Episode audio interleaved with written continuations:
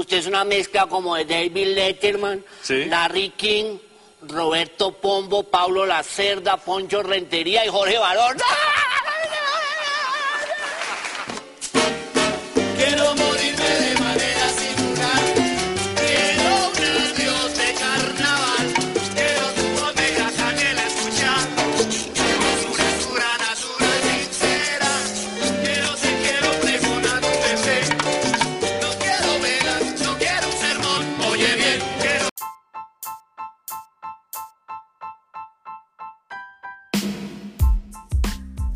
Rebelde, frentero, sin recato, sin tapujos, con excelente sentido del humor, satírico, inquieto, hiperactivo, multifacético, apasionado, generoso, inteligente, brillante, bondadoso, humanitario, excepcional y único. Así era Jaime Hernando Garzón Forero, quien nació en Bogotá el 24 de octubre de 1960. Abogado, pedagogo, filósofo, locutor y periodista de profesión. Gracias a su personalidad polifacética se dedicó a otras actividades teniendo éxito como humorista, actor y mediador de paz de nuestro país. Hijo de Daisy enfermera y Félix profesor, quien murió a los 38 años de edad por culpa de un cáncer en el cerebro.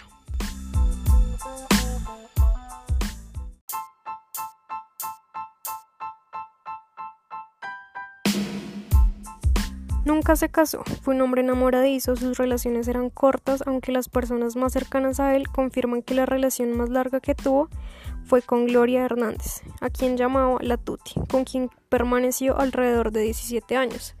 Jaime fue reconocido como valiente porque muchas veces se metió en problemas al imitar a políticos reconocidos y al hacer bromas a personajes influyentes.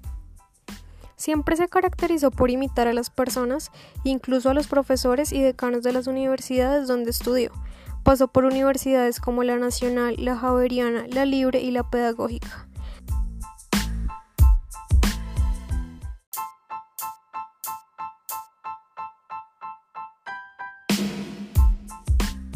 18 años, con sus ideas revolucionarias, ingresó al ELN, donde su estadía fue corta porque no pudo adaptarse a la milicia. En el año 1987 se despertó en él la vena política y llega a la alcaldía de Bogotá en busca de una oportunidad. En ese entonces Andrés Pastrana era candidato a la alcaldía. Persistió y con paciencia logra ser atendido por Claudia de Francisco, a quien manifiesta su interés por trabajar en la campaña del candidato Pastrana.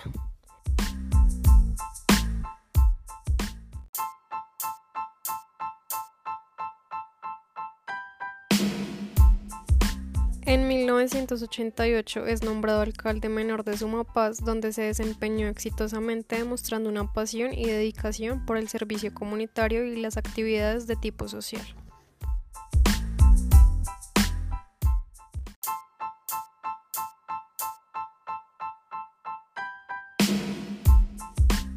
A finales de este año aparece por primera vez en las pantallas. En esta oportunidad lo hace en el noticiero de las 7 y es como incursión en los medios masivos con una gran acogida por parte del público gracias a su carisma y a su capacidad de adaptación de personajes de manera auténtica. Es así como nacen sus extraordinarios personajes como Dioselina Tibana, Néstor Elí, Emerson de Francisco, Inti de la Hoz y Heriberto de la Calle.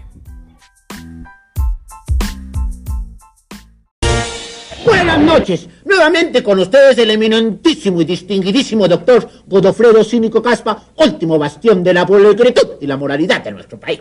No quiero hacer referencia ninguna al escandalito ese de esta semana que han armado estos neomoralistas de los noticieros eh, haciendo alusión a lo de los cheques y las financiaciones de campañas.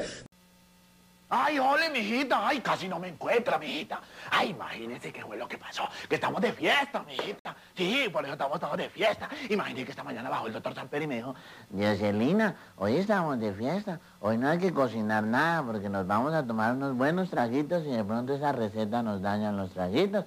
y, ay, siquiera, doctor, ¿y qué vamos a celebrar? Y yo, pues imagínese, Dioselina, por fin tenemos los narcos a la sombra. Uy, sopas. ¿Serán los militares, los paramilitares, las autodefensas, los periodistas, las autodefensas campesinas o quién será? Dios bendito. Uy, señores periodistas, buenas noches. ¿Cómo, cómo dice?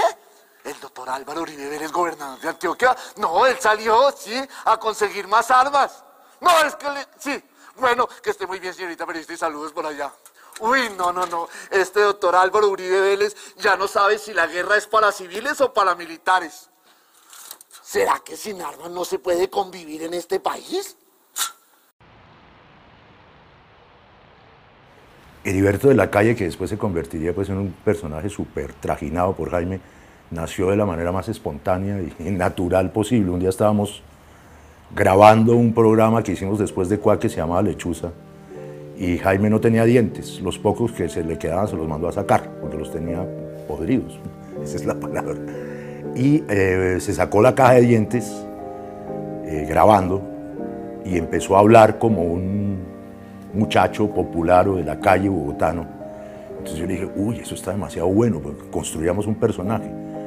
Y ahí pues perdió o ganó, vaya y venga, la característica de ficción del programa. Y empezó a ser real, el, el personaje empezó a ser parte de la vida real.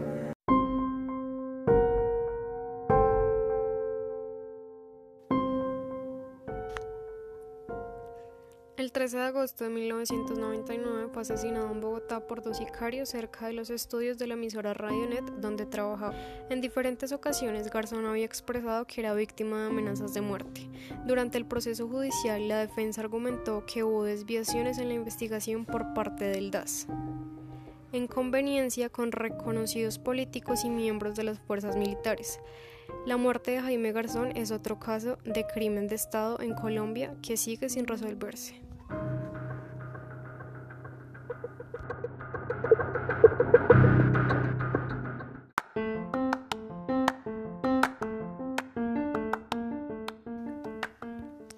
Garzón Vive es una telenovela colombiana producida por RCN Televisión, creada por Juan Carlos Pérez, escrita por Patricia Rodríguez, Felipe Forero y Elquino Espina.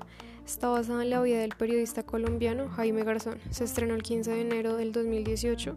Está protagonizada por Santiago Alarcón, interpretando al icónico personaje junto a Sharik León.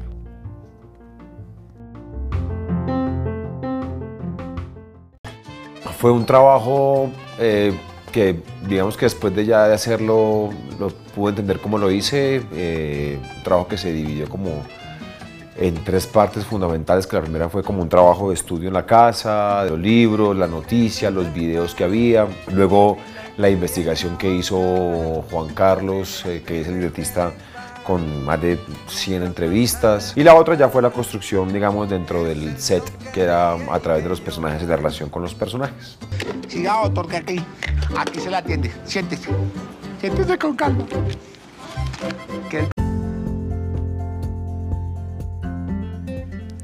Continuación escucharemos testimonios de conocidos y amigos de Jaime Garzón.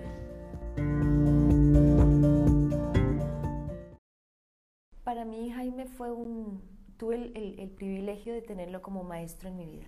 Compartimos pues una relación muy corta, fueron seis meses de relación, pero fue como toda una vida, eh, porque realmente con, con Jaime era una disertación del mundo siempre. Él, pues era una persona que todo el tiempo, mira, mira, él se levantaba y estaba con el noticiero, con la radio, con la, leyendo el periódico, todo el tiempo su función era enterarse del país y reenterar al país de lo que realmente estaba funcionando. O sea, esa, esa, esa eh, motivación que él tenía porque la gente realmente supiera la verdad, porque no comieran cuento. Para mí el hecho de que gracias a su muerte se esté demostrando ¿no? esa, esa falta de principios que tenemos en nuestro sistema judicial. Eh, una anécdota personal con Jaime Garzón. Yo tenía miedo de encontrarme con él porque él era siempre muy observador de uno.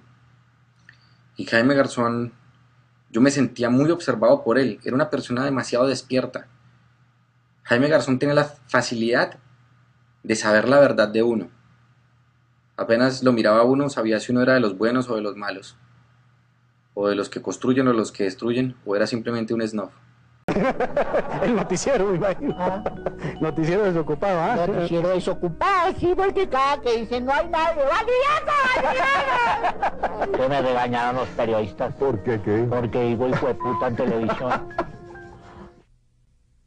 En un momento les tendremos las mejores entrevistas de Heriberto de la Calle. Y hasta aquí los deportes. País de mierda.